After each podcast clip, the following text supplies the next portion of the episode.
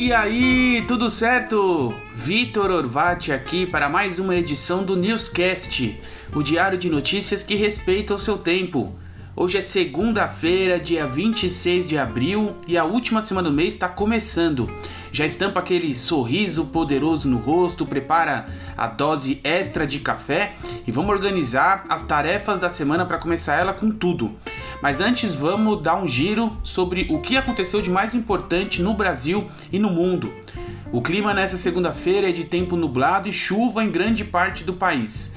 As regiões norte e nordeste continuam com muita chuva e sol com nuvens. A temperatura chega aos 30 graus de máxima e mínima de 23. Já para as regiões sul e sudeste, a última semana do mês vai ser marcada pela chegada da primeira onda fria do ano. Mínima de 16 graus em São Paulo e 13 em Curitiba. A máxima não vai passar dos 26 graus. Você sabia que hoje, dia 26 de abril, é considerado pela Unesco Dia em Memória do Desastre Nuclear de Chernobyl de 1986? A explosão nuclear espalhou uma densa nuvem atômica sobre grande parte da então União Soviética. Cerca de 8,4 milhões de pessoas foram expostas à radiação. O presidente dos Estados Unidos, Joe Biden, reconheceu neste sábado como genocídio o massacre de armênios sob o Império Otomano. O anúncio foi feito no 106º aniversário do início do massacre. Enquanto grupos armênio-americanos comemoram a medida, o anúncio de Biden pode estremecer a relação dos Estados Unidos com a Turquia, uma vez que o país rejeita o uso do termo para descrever os acontecimentos. Um submarino que tinha desaparecido desde a última quarta-feira foi encontrado nesse domingo, mas infelizmente não foi encontrado inteiro. Segundo a Marinha da Indonésia, depois de buscas intensas e desesperadas, o submarino foi encontrado seccionado em três partes no fundo do mar da costa de Bali. Os 53 tripulantes infelizmente não sobreviveram. Está prevista para essa quinta a chegada de mais de um milhão de doses da vacina da Pfizer ao Brasil. O acordo é que 2 milhões e meio cheguem até o final de julho. No entanto, nesse primeiro momento, apenas as capitais receberam a vacina. Isso porque os imunizantes precisam ser armazenados a 20 graus negativos. A previsão é que até julho mais super freezers comecem a chegar em outras partes do país. Como nem só de notícia ruim vive o brasileiro, a última semana registrou uma redução de 12,4% nas mortes por Covid em relação à anterior, dando sequência a uma terceira semana de queda.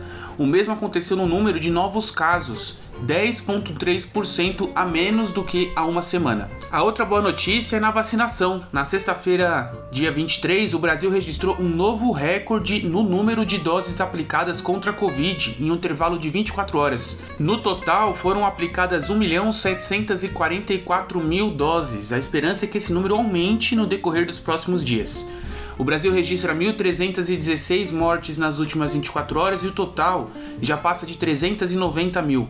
Foram 31.900 novos casos registrados ontem e o total de casos registrados passa de 14 milhões 339 mil. E um dia depois da realização da cúpula do clima, onde o presidente Jair Bolsonaro prometeu fortalecer os órgãos ambientais, duplicando recursos para fiscalização, o Ministério do Meio Ambiente tem 239,8 milhões vetados no orçamento de 2021. Do total, 11 milhões estavam destinados a ações de controle e fiscalização ambiental. Vale lembrar que durante a realização da cúpula, o orçamento não havia sido sancionado. O ex-ministro da Saúde, Eduardo Pazuello, foi nomeado nessa sexta para a Secretaria-Geral do Exército, onde ele vai ficar responsável por conduzir o processo de concessão de medalhas, regular o cerimonial militar e assessorar o comandante do Exército. O movimento deixa Pazuello mais perto de ocupar um cargo dentro do Palácio do Planalto. Nessa sexta, o presidente Jair Bolsonaro afirmou que cogita assinar um decreto que coloque as Forças Armadas em ação direta contra medidas de distanciamento social decretadas por governadores e prefeitos para conter a pandemia do Covid-19 e reestabelecer o, entre aspas, direito de ir e vir e acabar com essa covardia de toque de recolher. A fala do presidente aconteceu durante a visita a Manaus. Depois de semanas de discussão, o presidente sancionou a lei orçamentária anual né, na noite dessa quinta-feira. Entre as medidas que permitiram a sanção, o tal veto presidencial de cerca de 20 bilhões de despesas, sobretudo em emendas parlamentares. O presidente também anunciou que todos os ministérios devem sofrer cortes. A sanção do orçamento é um passo importante para que o governo consiga lançar medidas de enfrentamento à pandemia. O secretário especial da Fazenda do Ministério da Economia, Valderi Rodrigues, anunciou nesta sexta que o orçamento de 2021 não prevê recursos para a realização do censo, pesquisa realizada pelo IBGE a cada 10 anos. O governo já tinha adiado a realização de 2020 para 2021 devido à pandemia do coronavírus. Sem a realização da pesquisa, especialistas afirmam que há perda de qualidade nas políticas sociais.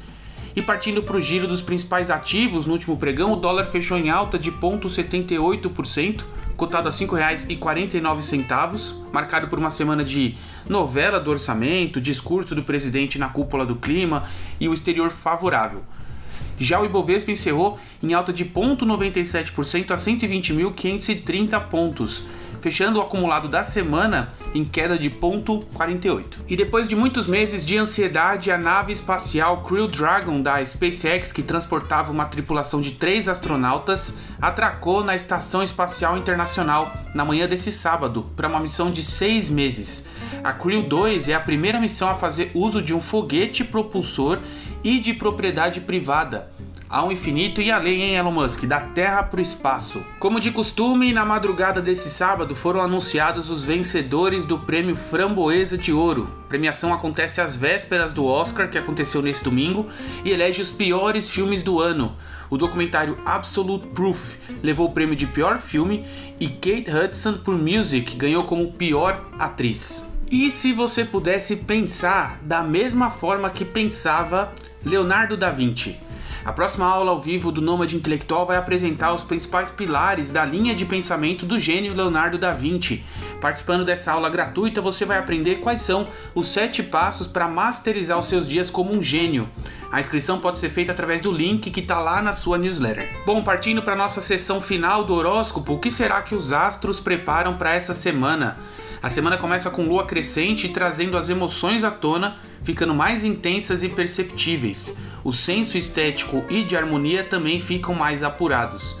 Já na terça-feira, dia 27, a chegada da lua cheia dá início ao festival Wisak, conhecido como Festival de Buda, a expressão da sabedoria. E por hoje é isso, chegamos ao final de mais um episódio do Newscast preparado com muito carinho para que você comece o seu dia melhor com a gente do que sem a gente. Afinal, todo mundo gosta de quem está sempre bem informado. Se esse conteúdo gerou valor para você de alguma forma, compartilhe aí com seus amigos, porque eles ficarão muito gratos e nós também. E eu te vejo no episódio de amanhã. Até mais!